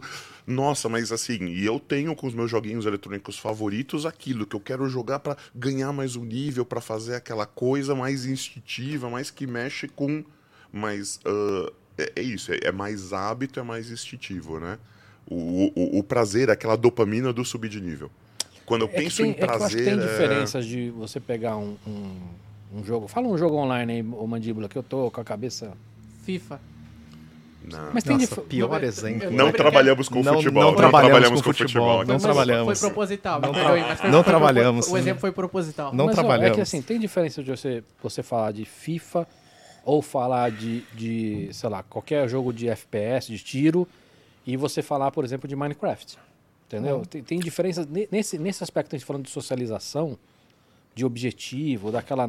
Assim, são coisas muito diferentes. Tá. Mas eu entendi. O, o, o, o lado, talvez o lado do presencial é que faça muita diferença. É, Sim. e, e- eu, vol- eu insisto muito na questão do grupo, cara, né, assim, quando você tá com as pessoas legais ali, cara, né, com as pessoas, tanto é que, assim, tem muitos jogos, assim, que eu joguei, né, ia muito a Ludos, Luderia, e às vezes eu chegava lá, muitas vezes eu ia lá e não, não ia com ninguém, ele acabava, chegava lá, juntava numa mesa de pessoas que eu não conhecia, daí eu jogava um jogo, eu falava, putz, cara, não gostei do jogo, depois eu jogava o mesmo jogo com pessoas mais legais, um grupo legal, o jogo ganhava outro sentido, né, então tem isso, assim... E, e tem o caminho inverso. Durante a pandemia, o que, que esse pessoal que é viciado em jogar tabuleiro fez? Começou a, a- a fazer os mock-ups, as versões de tabuleiro online. Online. Então a gente já tem softwares que fazem o quê? Que replicam a mesa com as pecinhas Hum. para todos os jogos. E você joga pelo Discord. Você vai conversando pelo Discord, mexendo as pecinhas. E, eh, isso foi muito legal durante a pandemia. Passou a Passou, pandemia, né? muitas pessoas não querem nem ver. Eu, não- eu- eu- eu- uso pro trabalho, né? Porque eu jogo com pessoas do mundo inteiro. O Discord, tá falando? E o, não, o, cana, o tabuleirinho, É, né? o O table- o tem- table- é, Tabletop, é o Tabletop Simulator. Tem, tem Tá. programas que simulam jogos de tabuleiro, né? Você consegue colocar os elementos e fazer o jogo que você quiser. Eu uso pelo trabalho, mas se você me convidar, pô, Tola, vamos jogar esse jogo novo, lançamento online, Não, de jeito nenhum. nunca. né? é. Não é a mesma experiência, não é a mesma graça. É, Legal. Vou, vou- mais dois nomes. Truco ou cara a cara? Truco. truco. Truco ou paciência? Truco. Com certeza, truco. Né? É. Ciência é chato. É porque talvez o lance de vocês seja o grupo, né? Eu, eu valorizo muito isso, cara, porque tanto é que assim, eu, eu tenho, tenho uma coisa que assim, é, eu, esse primo, esse meu primo que, que jogava tal, jogava muitas coisas com ele, com o irmão dele, né? Quando a Ludus abriu aqui em São Paulo, eu fui pra lá, conheci o Tola, e aí eu comecei a ir toda semana, cara, né? Eu ia toda semana lá, primeiro porque é o seguinte, lá tinha um acesso ali, né? Lá tinha uma ludoteca, né? Lá tinha ali jogos, cara, que, meu, eram incríveis e que dificilmente eu conseguiria ter acesso, né? Mas eu também comecei a isso. Aí, eu, aí o Tola falou assim: não, pô, a gente joga, tem um pessoal que joga aqui na quinta-feira, na casa de um e tal. E eu comecei a, a encontrar os grupos, né? E são pessoas que eu tenho, tenho amizade até hoje, né? Tem, tem jogos eh, pra uma pessoa, por exemplo, o Tem. Mandíbula que não tem amigo. Tem, Tem. jogos de tabuleiro pra ele? Cada Tem? vez mais. Cada vez mais, cara. Os muitos jogos hoje eles saem. é, Eu, Mandíbula. Cara, aliás, eu acabei de comprar agora, cara, um que chama Deckscape, cara. Você já viu? É- é- cara, o Deckscape é tipo é um, escape, é um escape room, né? E é o seguinte, você pode jogar de galera ou pode jogar sozinho. Acabou, cara. Cartinhas ali, cara, pro mandíbula, perfeito, cara. Só. Legal. Mas só, só uma pergunta que eu queria fazer antes. Por exemplo, esse jogo você falou, eu consigo jogar sozinho, é um jogo de escape room. Uhum. Mas não chega uma hora que eu, eu decoro o jogo, eu, eu Sim. Depende. Esse, esse é, consumível, É, né? esse, daí, esse daí é você- consumível. você acabou de jogar, você dá, pra- dá de presente pra um amigo. É, o próprio imaginação. Tem uma hora que você manja, você, você Sim, pega sim. todos os esquemas das cartas e fica. É, mas eu acho que é, esses, essas é uma. Assim, hoje tem um, tem um monte. Inclusive tem jogos, tem jo muitos jogos hoje que você compra, né? E você destrói o jogo enquanto você tá jogando. Você rasga as cartinhas, você pega. Jogar uma vez ali e. Ô, Mandíbula, traz, traz pra gente a gratinada, por favor. Beleza? Peraí. E, e logo na sequência, eu quero saber o seguinte: é, começar pelo, pelo Tola. Quais são. Eu pedi pra vocês, vocês sacarem alguns jogos aí, não sei se é exatamente os preferidos, os principais. Pedi pra vocês selecionarem. Olha, deixa eu mandar. Mo- Mostra, mandíbula. É bonito Deixa eu botar isso aí. aqui, peraí, deixa eu ver se. Lindo, né? Cara, o cheiro tá, tá vindo aqui, hein? É, agora vamos começar a ostra gratinada. Obrigado, mandíbula. E aí, eu vou pedir pra você botar lá o- o- as imagens do. que o Tola selecionou pra gente. Não sei nem como é que come esse tipo de coisa, cara. Só uma coisa, tá, gente? Tá, tá pegando fogo isso aqui que acabou de sair do forno. Então esperar um pouquinho, cara. Evita a casca também. É, né? não pode comer. Não é come. melhor você evitar a casca da ostra. Então, olha lá, esse. Corrida Maluca aí. Corrida esse, maluca. esse eu tenho, meu. Conheço o autor. Você que fez. Isso, perfeito. Conta, conta isso. Isso é uma coisa que eu queria saber.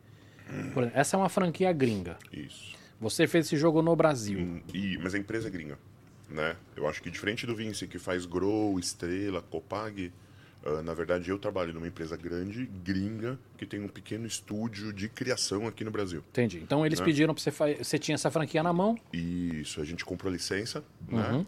Ah, na verdade, assim, a gente tem uma equipe com Brasil, Itália, tem dois, três estúdios pequenos, e aí o nosso diretor falou, ó, comprei Corrida Maluca, quem curte? Né? E, pô, Corrida Maluca, nós, a gente tem idade parecida, foi nossa infância. Sim. né? Eu fui o primeiro. Ele falou, beleza. Eu vou estar uma, fazendo uma semana ouvindo pitches, mandem suas ideias, a ideia mais legal vira jogo, né? E aí eu ganhei, mas aí eu tive uma ideia muito parecida com o do André Chiarvesio, que é um italiano, né? Que trabalhando, ele falou, beleza, ó, gostei da sua ideia, o André mandou uma coisa meio parecida, por que, que vocês não fazem um jogo junto? E, meu, André, eu sou ídolo, do, é, é meu ídolo porque, meu, ele tem um jogo super famoso, legal, que eu adorava. Falei, meu, vai ser uma honra trabalhar com o André. Beleza, então ele vem pro Brasil, passar uma semana aí, em uma semana resolvam esse jogo. Então ele veio pra cá, a gente se trancou numa salinha e ficamos uma semana pra criar o Corrida Maluca. Muito legal. Eu- uma das coisas que eu tenho é o seguinte: óbvio que deve mudar de empresa para empresa, mas você tinha liberdade criativa ou não? Hum, Mais ou menos, né? Ah, na verdade, o maior desafio do game designer, né, a liberdade criativa dele, ela tá limitada ao custo do jogo, né? Ao tipo, primeiro, duração, Quanto tempo, público-alvo. Uma coisa muito importante que pouca gente ouve falar, mas é presença de mesa. Né? Ele tem que ficar bonito na mesa, chamativo Mas, na mesa. ô, Tola, isso, isso, isso é o briefing, isso é, necess... é os requerimentos Ah, do tá. jogo. Mas você, dentro desses requerimentos, a minha dúvida é o seguinte: é- é- tinha que ficar fazendo mil aprovações e vai e volta, e gente chata falando, ah, veja. Eu trabalho muito com IP, né? A gente faz muita coisa de, de, de propriedade intelectual, de outras, sim, dependendo do, de quem está fazendo, é terrível, né? Outros são super tranquilos, né? Corrida Maluca foi tranquilíssima. Legal. Meu, tá muito bom isso aqui. Tá uma delícia, cara, isso aqui, meu. Agora tá eu fiquei bom. curioso. Pode Não, pegar. tá, né, tá bom demais, cara. É. Trabalhar com IP é um negócio que é. Eu tive. Eu fiz com a Grow um jogo pra Game of Thrones e outro pra Harry Potter. E tem um entrave, assim, aprovações ali e tal, com estúdio, guides, cara. Isso daí pesa bastante, meu. É, porque imagino que assim, as propriedades mais famosas devem já ter todos os guides e tudo, né? E. e- É mas- mesmo, é mesmo assim, o processo de aprovação às vezes é um pouquinho chatinho, porque assim, você tem que fazer, né? No caso da Grow, a gente faz, daí tem que traduzir para inglês, mandar para fora para o pessoal aprovar, para ver e tal. E, e, e parte de design, essas coisas? Aí vocês têm uma equipe grande que ajuda. Sim. e- designer de jogo, designer gráfico, totalmente diferente. E né? você consegue me indicar, fazendo, puta, eu acho que esse jogo tinha que ser esse designer gráfico, ou esse Não, ilustrador. É, quando a empresa era um pouco menor, a gente terceirizava, agora tem uma equipe de artistas e designers gráficos Interna. e tem um diretor de arte, né? Então, eu sento junto, conto minha ideia pro diretor de arte e ele, por exemplo, né, tem esses baralhinhos ali que são as pecinhas que representam a estrada. Como as miniaturas são muito grandes, não dava para fazer um tabuleiro gigante, ia ficar muito caro. Então a gente falou, meu, vamos colocar pecinhas de estrada e você tem que dar match das pecinhas com as cartinhas. As minhas pecinhas eram quadrados, sem graça. O cara falou, não, pô, vamos fazer uma coisa mais... Né, vamos dar esse shape, vamos... Então é uma equipe, né? A gente entrega uma coisa literalmente em papel, rabiscado, com nomes. É um rafizão e o- mesmo. Isso, e aí eles, eles fazem a- o show deles e depois volta pra gente pra testar, né? E a gente Legal. testa. Legal. Ma- manda mais uma aí, Mandíbula. Quero ver outras imagens aí. Tá muito bonitinho esse. Esse qual que é? Esse é nosso carro-chefe, chama Zombicide, né? E ele tem um monte de versão, né? Pô, muitas. Zombicide está fazendo agora aqui 15 anos, né? Ah, sai no Brasil pela Galápagos, pela editora Galápagos, mas tem no mundo inteiro. E- e é, é- é estúpido, assim, vende muito, é legal pra caramba, porque ele tem essa pegadinha RPG, né? Você joga em seis pessoas, é cooperativo, é colaborativo. Então você e seus cinco amigos vão estar numa cidade tomada por zumbis. E o objetivo de vocês é coletar alguma coisa e fugir. Se eu fosse convidar vocês pra vir um dia aqui jogar, qual que seria o jogo? Seria esse ou não? Eu jogo qualquer coisa, eu, adoro também. jogo, Não, mas eu eu, jogo. vamos, pra, vamos lá. O que, que vocês trariam? Ah, o que, que a gente traria? É, não, porque assim, eu quero, quero, quero jogar com vocês um dia. Vamos vir aqui, a gente traz, eu trago a comida, a gente vai, vai se divertir aqui. Só vai dar tempo de jogar um. Não, Não, a gente não. faz assim, ó. Eu começaria. É um cardápio. Eu começaria com Dobro. É. Dobro é um jogo de cartas super simples. Te pensa num Uno com uns twists legais e interessantes. É autor nacional. Você compra super barato aqui no Brasil. Um deck de carta, basicamente. Então, a gente jogaria primeiro um carteado legal, assim, pra dar risada, entender. E depois a gente jogaria um jogo de uma hora, uma hora e meia, assim, um pouquinho mais estratégico. Eu recomendaria muito o Cartógrafos, né? Cartógrafos é legal porque é um jogo onde você recebe, como eu falei, um padzinho. A gente vai abrindo lugares e você vai fazendo um mapa. E aí o mapa tem algumas condições, né? De novo, são a grande graça desses jogos, assim, é que explicações duram 3 a 5 minutos. Legal. Então, você não perde tempo com explicação, você precisa fazer isso, isso, isso, ganha quem fizer isso. Beleza, vamos começar? Não, não, não é, vamos fazer aquele manual gigantesco. Não, é, rapidinho e direto. E eu traria só pra complementar o cardápio também, assim, pra trazer um jogo é, mais de equipe, que é legal também de jogar, assim. Traria o Codenames, que é um jogo que eu gosto bastante, assim. Também super simples, cara, cartinhas na mesa, jogar de equipes, a equipe tem que dar pistas pra outra, tal. Legal. Legal pra caramba. Esse jogo aqui, tem um monte de versão. Me dá, dá uns exemplos de versões, só pra, só pra ilustrar aqui. Vamos lá, ataque zumbi, o que, que a gente tem? A gente tem ataque zumbi no espaço. Porra. Medieval. Você tem a sua estação espacial e a sua estação espacial que tá minerando alguma coisa lá. encontrou uma raça estranha que funciona como zumbis. Né? Então, é, ao invés de ser uma cidade moderna, Você tá o que, que é? Você tem uma estação espacial, e aí para sair da estação você precisa ter o oxigênio. Legal. Você conhecia esse? Chama Invader, né? O zumbi sai de Invader. Não, não conhecia. Pra falar a verdade, o meu conhecimento de jogos de tabuleiro é, é, é muito baixo. É, o meu também. Eu conheço os, os, os mais comuns. O Mesmo. medieval eu acho bem legal, cara. do- É. Legal. Acho bem o bacana. medieval, Tem, né? tem algum de, de IP ou não famoso? Esse ou não? Tem versão de. A gente fez o Dawn of the Dead.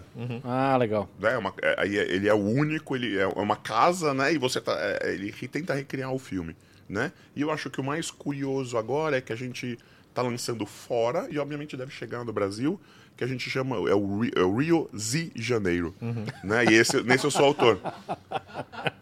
Que a cidade é o Rio de Janeiro. Legal. Então, na verdade, você vai passar, são 10 missões, é uma história em 10 missões, e você vai passar por alguns lugares assim icônicos de um Rio de Janeiro no meio do carnaval com um outbreak, né? Com a, a pandemia zumbi no meio do carnaval. Muito Meu, legal. esse tinha que ficar no alto do morro, quero ver o zumbi subir o morro. É, cara. rapaz. Tá, não chega nem na.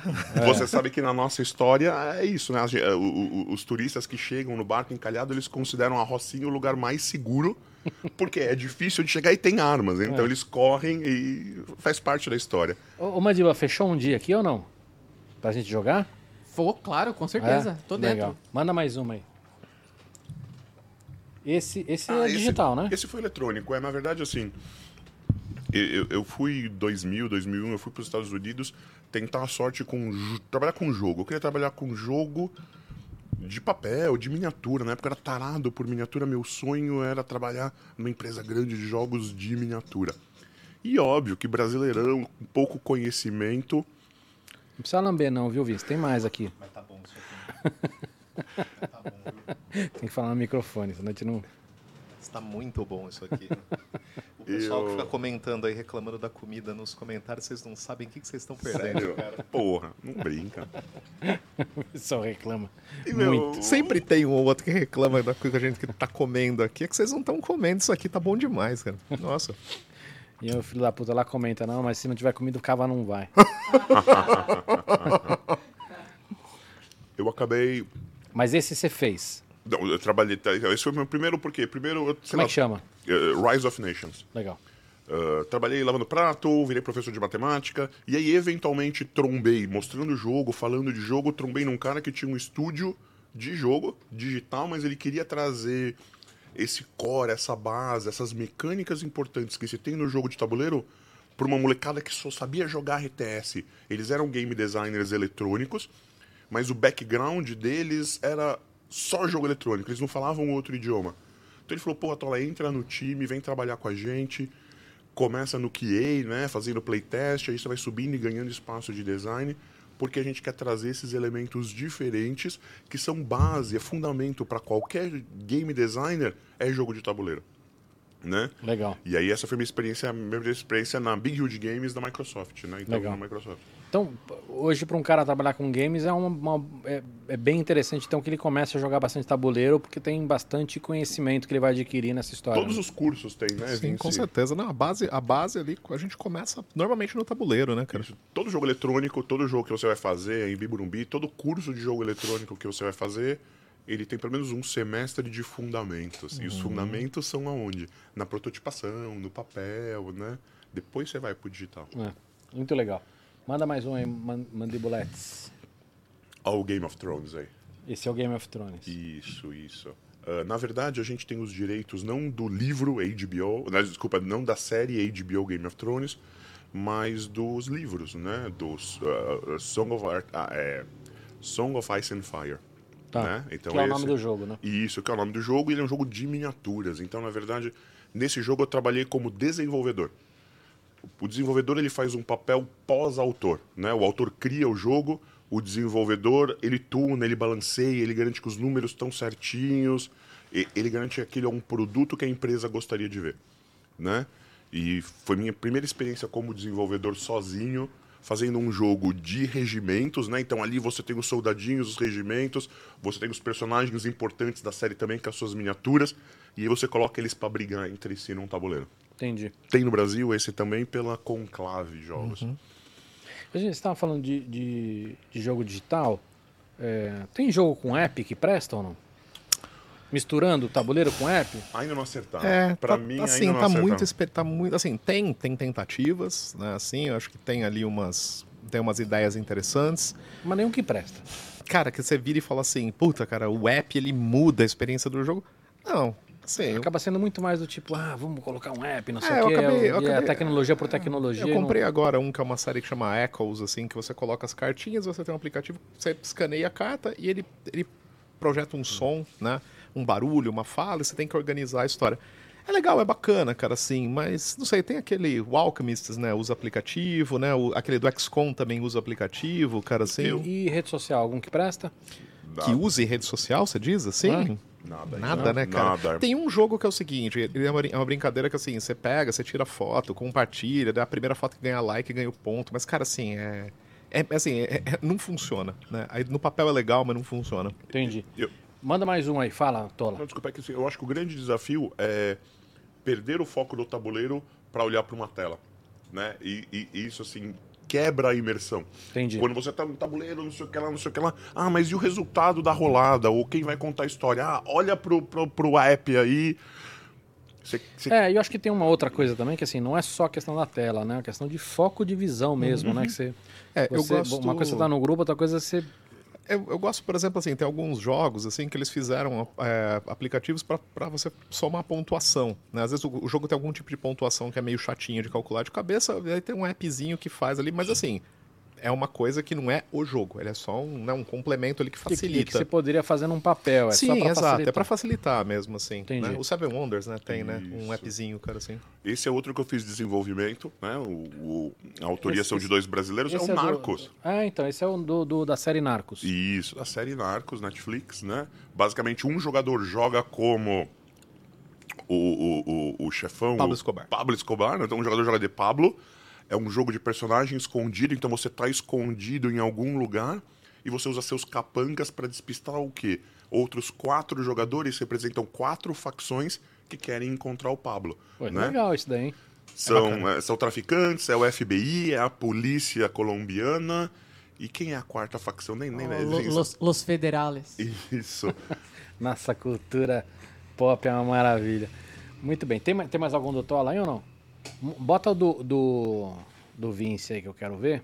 Eu trouxe, eu trouxe jogos favoritos, eu não trouxe jogos que eu fiz aqui, eu trouxe jogos Ótimo. favoritos. Ótimo, porque os que você fez, um cara que não gosta de Zelda, não devem ser bons. Olha lá, esse daí é o Princess of Florence, que é um, que é um jogo que eu adoro. Ele, ele é um jogo é, 97, 98 mais ou menos. Ele é um jogo que você é um patrono das artes ali em Florença, na Itália. E ele tem, uma, ele tem mecânicas muito legais, assim. Você tem que, você tem que, você, tem que pegar engenheiros, arquitetos, artistas. E ele tem uma mecânica de Tetris no tabuleirinho ali. Cada um tem que montar uma vila ali, tem que montar, né? E você tem prédios ali que você vai construindo. Ele tem muitas mecânicas, assim, que se sobrepõem. É um jogo que eu gosto bastante. Eu jogo sempre esse jogo. E esse é o jogo que eu acho que não, não envelhece, igual a gente falou do Legal. Porto Rico. Esse é um jogo que não envelhece. Ô, Vince, eu lembro, sei lá, uns. Não vou falar quantos anos atrás para não entregar a tua idade e a minha. Mas eu lembro que eu, eu levei você numa empresa que eu trabalhava para você dar uma aula pra gente de, de jogos e tudo. E eu lembro que você mostrou um jogo de, se não me engano, de submarino. É, é o Red November. É um jogo que tem que os eu- submarinos com gnomos. E o que eu achava muito interessante nesse jogo é que você não jogava contra as outras pessoas. Não, ele era colaborativo. Isso é uma coisa comum nos jogos de tabuleiro? Tem vários jogos que você joga Tem. em conjunto para um objetivo único? Tem, tem sim. Um dos motivos é que muita gente é, fica desconfortável em se jogar competitivamente, né? Tem o isso, jogador tem. mais casual tem, fala, pô, eu não gosto de jogar contra você, ou eu me sinto. eu- o Vince é tão inteligente, eu não gosto a de jogar a contra o cagada Vince. é jogo de casal quando você bota Um contra o né, outro. Isso, um contra o outro. Não, um contra o outro tudo bem. que Você bota. O problema é quando você joga o, o- o casal e o casal briga porque não ganha. Essa é a cagada. Então, o jogo colaborativo traz essa coisa de, poxa vida, todo mundo vai se ajudar, vai dar ideia, ó, você faz isso aqui, Uhum. eu vou ali, né? E- Ele cria uma união, acabam essas coisas do eu ganhei, Legal. né? É um aspecto diferente, Nossa, cada tem- vez mais Nossa, usado. tem muito Muita jogo coisa. colaborativo. Inclusive, assim, um jogo recente que saiu, até pra quem tá assistindo aí, que se quiser, um jogo que chama The Mind. É um deck de cartas com números e tal. Que o objetivo é colocar os números em ordem correta. Ele usa uma mecânica de telepatia nesse jogo. É muito, é muito divertido, é, Muito bem, bom. é muito legal, assim, é bem muito, bacana. Muito bom. Mas esse é competitivo. O Prince of Florence é bem competitivo, ele é bem. A Legal. pontuação dele é no talo ali. Tá bom. Pode botar mais um aí? Cara, esse daqui é o Splendor, cara, que é um jogo que eu gosto muito. É eu bonito, acho, né? É muito bonito, cara. Ele tem. É assim, são cartas ali, tem, são joias, né, ali embaixo que você tem. E você tem que colecionar joias para poder fabricar. É, para você poder fabricar algumas. algumas, algumas é, aliás, você tem que é, é, colecionar gemas para fabricar joias, né? E eu gosto bastante. Saiu uma expansão dele que chama, chama Cities, Splendor Cities também, que é bem legal, mas o jogo original eu gosto muito, cara. Saiu uma versão agora da Marvel também, né? Das joias do infinito do Thanos. Aí os caras já, já colocaram um IP no meio lá, mas eu gosto do original. Esse é um jogo que eu jogo bastante também, gosto muito. Esse, esse das joias do infinito do Thanos é engraçado. Eu tava, tava até comentando. Um dia desses eu cheguei numa loja de jogos em Campinas e eu peguei um, puta, um deck bonitão assim. E eu olhei e falei, caramba, que loucura, né? Pô, eu quero levar. Eu li, eu gosto da Marvel pra caramba. Levou. Aí eu bati na, na- na- no leitor de preço lá, tava 300 e poucos reais. Eu falei, que isso? Aí a pergunta que eu ia fazer pra vocês, que eu acho legal, é se o valor dos jogos afasta um pouco o público brasileiro. Olha, eu acho que é o seguinte, né? é, as pessoas elas têm, elas olham às vezes e falam assim, pô, vou comprar um jogo de tabuleiro, né, cara, que vem são umas cartinhas com umas fichinhas e custa 200 reais, 300 reais. Ou assim, vou comprar um jogo de PlayStation, custa 300 reais, tal. E aí o pessoal fala, pô, é muito caro, né? Só que, por exemplo, eu, né, eu tô, tô falando por mim, assim, mas esse, esse jogo aqui é um jogo que eu joguei muitas horas, né, ele. E a hora que você divide lá o que você pagou pelo número de horas, cara, é incrível, né? Assim, você não pagou caro, né? Eu costumo É, brincar, eu- é o exemplo que eu dei, né? Você senta Eu no faço essa boteco, medida com um jogo de videogame. Eu falo assim, pô, esse jogo de 300 reais. né? Assim, pô, jogar 100 horas, cara, É, eu, jogo. eu joguei agora o Stray Cats, O do gatinho? do lá? gatinho. Lindo, é, é, cenários lindíssimos. Curtinho, né? Então, esse é o ponto. É assim, você jogando sossegado é muito rápido. Tem, tem gente que está finalizando ele em duas horas. Hum. Mas quanto ele custa? Ele custa caro. É? Uhum. Mas Eu não vou lembrar, tá? Mas acho que uns assim. 200 reais, é, mais ou menos. por aí. assim. Uhum. E, então, assim, para um jogo de 200 reais, a hora que você compara com outro AAA, Sim, então você fala sim. assim, puta, tem jogo que você joga 200 horas. Uhum. Então, eu, eu uso muito essa medida que você falou. Então, para jogo de tabuleiro, eu acho que tem isso também, né? De quantas vezes você vai jogar, de quantas horas vai jogar, e ele pode se tornar barato. É.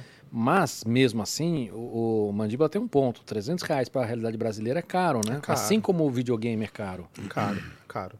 Tanto é que assim, você vai, sei lá, você vai para os Estados Unidos, para o Canadá, para a Europa, né?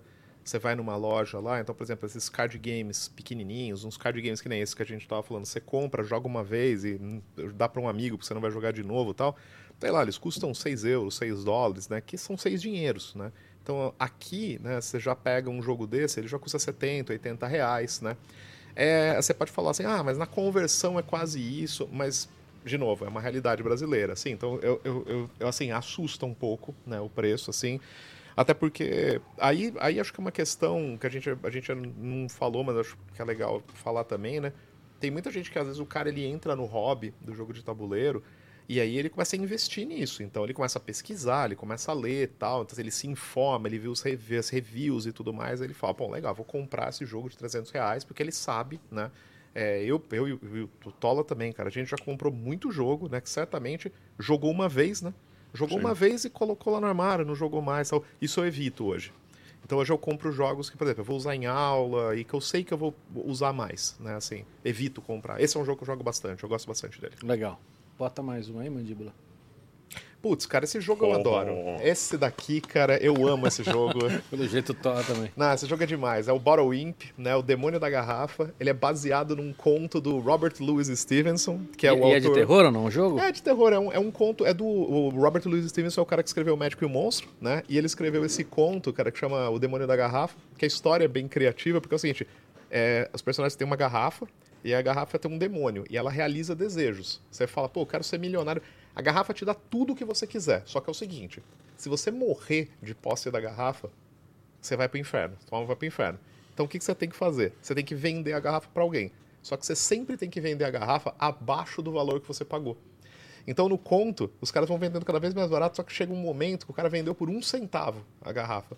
Daí fala, pô, como é que eu vou fazer agora, né? E aí no conto o cara ele vai para uma ilha nas Filipinas que tem uma divisão de centavos, ele consegue vender e tal. E o jogo trabalha com isso, né? É, e inclusive assim, o jogo, o jogo na verdade assim, são cartas com números, né? Ele tem essa skin aí que é muito legal, né? Do- inclusive a versão que eu tenho, que não é essa que tá aqui, ela vem com trechinhos da história, ela conta, é, assim. é Copas, né? A mecânica, não sei se você jogou Copas, né? Mas a mecânica da Copas adaptada para contar uma história. E é. É. um jogo bastante estratégico. Usa aqui 40 cartas, 30 Se muito, cartas. 37 cartas, são 37 cartas. 37 cartas e. É incrível. É, É incrível. muito bom, cara. Muito esse jogo. Essa é uma caixinha, cara, desse tamanho. E assim, a versão, a versão É. mais caprichada vem com a garrafinha aí no meio. Isso, e, e é o que eu ia falar, né? Tudo bem, tem jogo de 300 reais, mas o dobro, vamos supor, que eu 50, recomendei, cara. 50 reais. 50 é um, do- um reais, jogo de cara. carta, você joga em 3, 4, 5 pessoas, É, se super acaba. acessível, né? Sim, sim. Bastante. Quanto custa um baralho hoje? Um baralho da Copag, assim, custa, sei lá, seus 15, 20 reais um baralho. É, depende da qualidade do, É, papel, do papel, do né? papel, tem tem é. ranking diferente de baralho. Legal. Cara, eu comprei um muito legal esses dias, que é o Black Stories. Ah, sim. Oh, Opa, legal. E é Caramba. muito legal. E a gente joga. Eu geralmente jogo na casa da minha namorada, a, a, a irmã dela, o marido dela, todo mundo senta pra jogar e adora mesmo. Muito legal. E, passa, bem legal. e a hora que você vê, realmente passam horas jogando e E são cartinhas com texto, né, com cara? texto. Só é só uma isso, carta né? com texto. É isso. Legal. Putz, cara, esse aqui é um que eu. Foi o Tola que me indicou esse jogo. Eu. Eu tava. Eu comprei ele usado, cara, assim, num, num, num site chama Inch. Eu adoro esse jogo, cara. É um jogo de duas pessoas. Como é que escreve? A Y-I-N-S-H. Inch. Legal. É de um designer alemão e, cara, é muito, é muito legal. É de duas pessoas. É, você- é, é o que a gente chama de um jogo abstrato, né? Ele não tem tema, ele não tem uma história. Ele usa formas geométricas e peças ali, cara. Eu adoro esse jogo, cara. Também é um Legal. dos meus favoritos da vida. Legal. Escuta, vamos, vamos pro, pro, pro lado de. que- Eu quero saber, para trabalhar com game, primeira coisa. Quero entrar nesse mercado. O que, que eu preciso saber? O que, que eu preciso aprender? Acho que a primeira coisa é repertório, assim, né, Perfeito. cara? Tem que, tem que jogar de tudo. Aí tem que jogar videogame, tem que jogar jogo de tabuleiro, jogo de carta, tem que jogar jogo de criança, tem que jogar. Porque isso é uma coisa É o também, que a né? gente faz, né? É, exatamente. A gente joga tudo, né? Porque, por exemplo, eu, assim, eu já, eu já tive, eu já tive que, assim, já caiu na minha mão, já fiz projeto. Vocês querem mais ou não? Ah, se tiver, eu como, cara. Se, se tiver, Não, sabe, tem bastante. Nós vamos sabe- terminar esse papo aqui, nós vamos comer ostra. sabe como é que é, né, cara? Se tiver, a gente vai comendo, cara. Mas assim, eu já tive que fazer, tipo, jogo, jogo da Disney, cara, pra criança, né? Com franquia de princesas da Disney, cara, pra criança. Uhum. E jogo de Game of Thrones, pra uma, uma audiência mais adolescente, adulta ali, né? Então, assim, tem que que- jogar de tudo, né, Então, cara? isso que eu ia perguntar. Dá, dá para descrever qual que é a diferença principal um jogo para adulto, um jogo para criança e um jogo para família ou não? Dá, Sim. dá. Oi, desculpa. Dá, dá sim, cara. Dá sim. Acho que até pelas complexidades, né, cara, de manual, as complexidades, assim, que o jogo... Se você pensa, assim, é o que a gente chama de um party game, né, de você colocar que a galera... Meu, é, um party game, ele pressupõe que, assim, um manual extremamente intuitivo. Inclusive, agora tem muitos jogos de tabuleiro que é o seguinte, você vira a caixa dele... A, a parte de trás da caixa, assim, tem um, dois, três, já tem a regra do jogo ali. Né? Uhum. O cara já lê a regra no ponto de venda ali. Então Obrigado, tem, mandíbula. então tem isso, assim, sim, acho que dá pra separar bem, cara, nesse sentido. Legal. Escuta, e dá para viver disso no Brasil ou não? Podem servir aqui. hein? A- até uh, viver é muito relativo, né? Depende do, do- Você tem dois tipos de jeito de viver de jogo. Você pode viver de royalty, né? Você uh, tem contatos bons com muitas editoras e você ganha um percentual nas vendas, tá? Ou você pode fazer, que é o meu caso, na verdade, você pode ser contratado para ser exclusivo de uma editora fazendo, aí você perde talvez a sua liberdade criativa, né? Você não vai fazer o jogo que você quer, você vai fazer o jogo da empresa, o jogo que a gente está trabalhando. Óbvio que tem espaço para dar ideia, para fazer pitch, mas são duas pegadas diferentes, né? É, eu acredito que deve ter no Brasil meia dúzia de pessoas que vivem de criação de jogo, né? Ah, não, não é muito, não ganham incrivelmente bem, né? Mas Ent- é então, possível. então não é um mercado. Não, não é assim. Ah, recomendaria fazer outra coisa em paralelo, né? Recomendaria fazer outra coisa em paralelo. É, mas eu acho que diferente do eletrônico, né, que talvez tenha muito mais espaço, mas é mais difícil para você mostrar alguma coisa, criar alguma coisa. A criação do jogo de tabuleiro é muito fácil. Você precisa de papel, caneta e imaginação. Né? Então, a, a, a recomendação que eu daria é isso: é coloque seu time em campo. Né? Faça jogo, mostre jogo. Ninguém se preocupa muito com a arte do jogo, se preocupa com trazer experiências novas. Né? E é, é- é o melhor começo. É o melhor começo. Agora, se eu, independente de eu querer viver com criação, trabalhar dentro desse universo, a gente tem um mercado que está crescendo no Brasil. Sim. Sim. né? É, vamos lembrar, ó, você tem o autor, você pode ser game designer, você pode ser dev, que é desenvolvedor de jogo, diferente do dev eletrônico, que é subentende-se que é o programador. Não, você é um cara especialista em jogos, né? Vou dar o exemplo mais comum do dev. A editora foi numa feira, encontrou um autor incrível, comprou o jogo maravilhoso. Assinamos, levam o jogo para casa e falam: putz, mas esse jogo dura três horas. A gente queria que ele durasse duas horas. Chama o dev lá. Dev, ó, mantendo a essência, mantendo a, a experiência, dá para fazer duas horas? Dá para fazer esse jogo passar para seis jogadores? Em vez de só tem quatro. E o mais comum que tá acontecendo agora é a onda do solo. Dá para fazer um modo solo? Pro cara ir sozinho em casa, que ele quer jogar, não sei o que lá. Então, o, o, o, o dev fazer é o a- mecânico. fazer a localização. Ah, comprei esse jogo gringo e eu preciso. Porque é mais do que traduzir, né? Isso você também chama de dev? Não, isso é tradutor. Aí você tem o tradutor especialista, né? Um tradutor que entende toda a terminologia específica do manual. Né? A gente já teve experiência no começo, experiências terríveis com contratar o tradutor do Harry Potter para traduzir o manual do Harry Potter. E não porque quem está acostumado com o manual conhe- reconhece palavras-chave, termos que precisam ser re- repetidos, né? A gente galgou um- uma, uma trilha complicada, mas agora a gente está muito bem em tradutor de jogo. Né? Entendi. Da, da mesma forma que o designer gráfico, né? A gente tem o design gráfico que começou o genérico e agora você tem designer gráfico que é especialista para jogo de tabuleiro. Ele sabe a fonte exata, o que, que vai causar confusão e o X, né? Para fazer toda aquela parte para tabuleiro. Muito legal. Mandíbulas, tem alguma pergunta para eles ou não? Eu tenho, mas agora saindo um pouco do jogo, se além do vício em jogo, assim, vocês têm algum vício em outra coisa? Outra coisa que vocês gostam de comprar e ter em casa que vocês colecionam assim? Por curiosidade mesmo.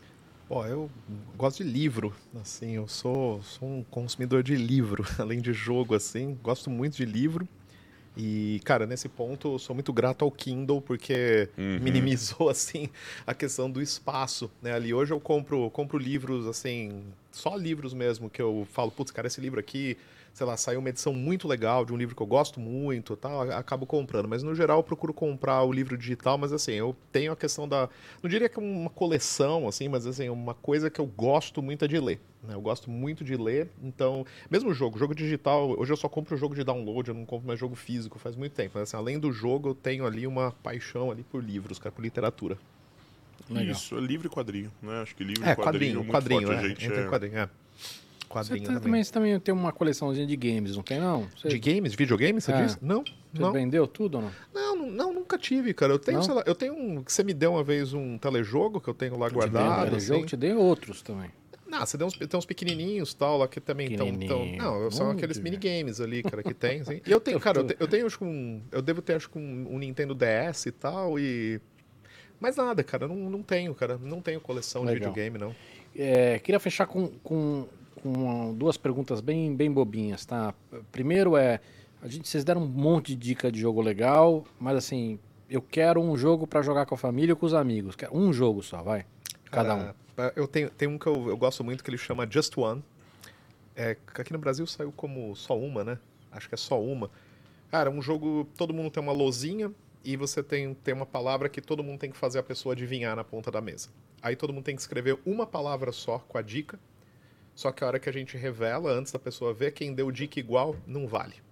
Então aí a pessoa tem que adivinhar qual que é a palavra. Cara, com canetinha, lozinha que você apaga, cartinhas com palavras. Legal, muito bom. divertidíssimo, assim, cara. Maravilhoso. Beleza, eu vou, eu vou balancear o Vince. O Vince pegou uma coisa mais social, eu ia pegar uma coisa social, eu vou pra uma coisa mais tabuleiro mesmo. Vamos lá. O nome do jogo é Ticket Ride. É maravilhoso. Música dos Beatles. Sim, né? maravilhoso. Você vai viajar ou pela Europa ou pelos Estados Unidos, dependendo do mapa que você tem. Você tem que fazer conexões super simples, cartinhas coloridas. Sete, oito anos já consegue jogar.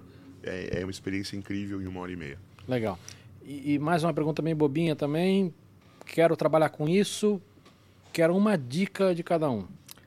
Ó, cara, eu vou dar a dica. Vocês já falaram, né? De Não, mas consumir uma... pra caramba, tudo, mas Não. eu quero uma outra dica Não, mas mais. tem uma, tem uma dica aqui, cara, que aí eu vou falar. Nesta mesa aqui hoje, tem duas pessoas aqui, cara.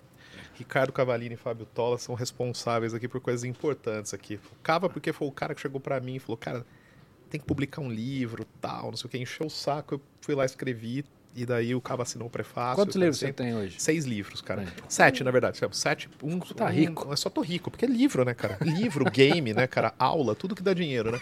É, e, e, assim, e- e isso foi uma coisa muito legal, assim, porque a gente brinca, assim, mas é, mas é legal mesmo, assim, na hora que você chega na sala de aula é bacana. E eu vou dar a dica que o Tola deu pra mim. Quando eu comecei a frequentar a Ludos, eu comentei com ele, eu falei, cara, eu tenho umas ideias e tal, né, tem um monte de coisa. E foi a dica que o Tola deu pra mim, que ele falou, cara, é o seguinte, anda com os protótipos debaixo do braço. Faça os protótipos, fica com os protótipos, vai para os lugares, você está na Ludus, está no bar que o pessoal joga, tem ali, leva os protótipos e mostra, né? Então, assim, eu acho que prototipar, né? Porque, assim, ideia todo mundo tem, né? Ideia todo mundo tem. Mas, assim, a questão de fazer um protótipo e você ir aprimorando como fazer esse protótipo, né? Que foi isso, isso, isso daí o, o Tola falou para mim. E na época eu comecei a fazer os protótipos, levar, testar com a galera, né? E então assim, eu acho que isso é uma coisa muito importante, né? Você efetivamente prototipar e colocar a galera para testar. Isso lá no futuro vai virar um portfólio, vai virar, né, outra coisa. E você nem vai ser uma pessoa estranha, né? Indo pro bar com seus amigos com. Isso, Gente, um eu monte- trouxe uns com protótipos. um monte de aqui, papelão, assim, né? Um monte de papelão, né, cara, debaixo do braço, né? Assim. É que já- você já é estranho, então não, não vai mudar nada. Tua dica. Mi- Minha dica, a, a gente tá vivendo a era do remake, né? Se você quer criar coisas, mas ainda é muito intimidador, criar um negócio do zero, pegue seu jogo favorito, desmonte ele e remonte ele de um jeito melhor, de um jeito diferente e mostra por aí. Fala, gente, vai nos fóruns especializados e fala, ó, eu adoro o jogo X, eu acho ele meio quebrado, eu acho ele meio longo, eu fiz isso, isso, isso, o que, que vocês acham? Né? Coloque, co- coloque seu nome, por quê? Porque todo mundo está prestando atenção e muita gente, muito autor nasceu assim, muito ilustrador nasceu assim, né? Pegando um jogo feio pra caramba e falando, gente, ó, se você quiser, eu, eu, eu- fiz artes novas para o seu jogo, é só numa gráfica legal, imprimir e colar em cima das cartinhas antigas, né? E o cara fez uma carreira disso, né? Acho que tem duas coisas nas dicas que vocês deram que são similares, que assim, uma é bota a mão na massa, Sempre. Sempre. e a segunda que está embutida nas duas coisas que vocês falaram né, é, é compartilha, Uhum. né? Divide Sim. para receber feedback, pra- feedback para ver o que pode melhorar e, e- e tudo mais. É, o maior erro que o autor de jogo pode ter de começo de carreira é falar: eu não vou mostrar meu jogo pra ninguém porque eu tenho medo que possam roubar a minha Ah, ideia. sim. Já ouvi, Né? já ouvi isso. Já. É, isso rola também em livro, tudo é uma besteira É o oposto, né? É o oposto. Se uma editora gostar da sua ideia, ela não vai roubar a sua ideia. Ela vai querer comprar a sua ideia e comprar você para que você faça outras ideias boas. É. Não, eu Não? lembro quando um dos meus livros que eu lancei, eu fiz antes de, de lançar efetivamente, eu fiz um beta teste. E, e- e eu lembro que eu, não, eu tive que fazer eu, porque nenhuma editora topava. Ah, vão roubar a sua ideia. Eu falei, não, mas registra no, no coisa, depois você... Eu falei, mas, mas se, se eu tiver 150 pessoas que vão receber meu livro, são 150 pessoas testemunha que aquele livro era meu, enfim, então... Mas eu acho que isso é uma besteira. Não, mas é acho, que, total. acho que hoje isso, isso pega menos, acho, Ah, nessa... mas é É. um iniciante, não assim. O iniciante é, é- é iniciante, Uhum. né? Ele, e- e- esse, o segundo erro do iniciante é achar que a ideia do jogo é o jogo. Uhum. Né? A gente, meu meu chefe costumava falar isso. A gente tem um jogo completo no papel, bonitinho. Ele fala: vocês têm 10% do jogo aqui, né? Ah, você não vende ideias, você vende a coisa montada. Você tem que mostrar uma coisa montada funcionando bem. Não adianta chegar para o editor e falar: eu tenho uma ideia de jogo. É. A gente que é autor tem três, quatro ideias de jogo por dia. Sim. É, como um startup, né, cara? É. É, na verdade, eu acho que tem, um- tem uma questão aí, esse lance do, do medo, né, de você apresentar para outras pessoas e tal. É, vai muito de encontro, até que assim, isso, isso já foi uma situação que já aconteceu algumas vezes, assim, que é o cara chegar e falar, ah, tem uma ideia de um jogo, mas é o seguinte, eu, eu vou te mostrar, mas olha, é o seguinte, você, você não pode contar. Aí a hora que o cara, tá, tudo bem, mostra aí. Na hora que o cara começa a mostrar, você vira e fala assim, cara, isso aí é igual tal coisa, né? E se você jogou muito o jogo, você já vai falar. Assim, e aí o cara vira e fala, não, mas como assim? Então, já fizeram muitos jogos, o que não te impede de pegar o jogo que você pega e dar uma reformulada nele. Então, vamos lá. coisa. Quero fazer uma última pergunta que eu, que eu acho que é legal. É, no universo dos jogos digitais, né, videogame e tudo mais, você espreme, espreme, espreme, mas as metáforas são iguais. Né? Você tem um jogo de plataforma, você tem um FPS, você tem isso, você tem aquilo, você tem, você tem um simulador, você tem uma estratégia, você tem uma estratégia em real time com não sei o que. Você- Mas assim, as metáforas, é muito raro alguém vir com uma metáfora nova. Tabuleiro tem isso também ou não? Sim, Mecânicas, né? são as mecânicas né, que, que, que baseiam o jogo. Uma vez a cada dois, três anos aparece aquela pérola, aquela coisa que quebra e cria um gênero novo, né? Uau, olha só, apareceu um gênero novo. Né? Vou dar um exemplo não muito recente, mas muito impactante. Deck building. O que, que é um deck building? É um jogo que você joga suas cartinhas para fazer seu, seu jogo funcionar, mas você, conforme o jogo passa, vai comprando mais cartinhas e montando um deck seu, único, próprio. Né? E aí cada pessoa acaba com um deck especializado, jogando de um jeito. A- co- começou há 10, 12 anos Dominion, atrás. cara, Dominion, Dominion, né? né? É. 10, 12 anos atrás e criou um gênero novo.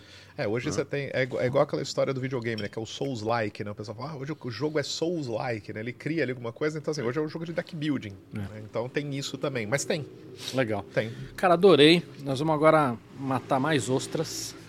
Bora! Morram de inveja. Briga- Obrigado, obrigado pela presença de vocês, adorei. Espero que vocês voltem aqui. A gente agradece. Mandíbula, muito obrigado. Cara, show de bola, hein? Valeu, é isso, Mandíbula. Muito bom papo. Valeu. Obrigado. Valeu, galera.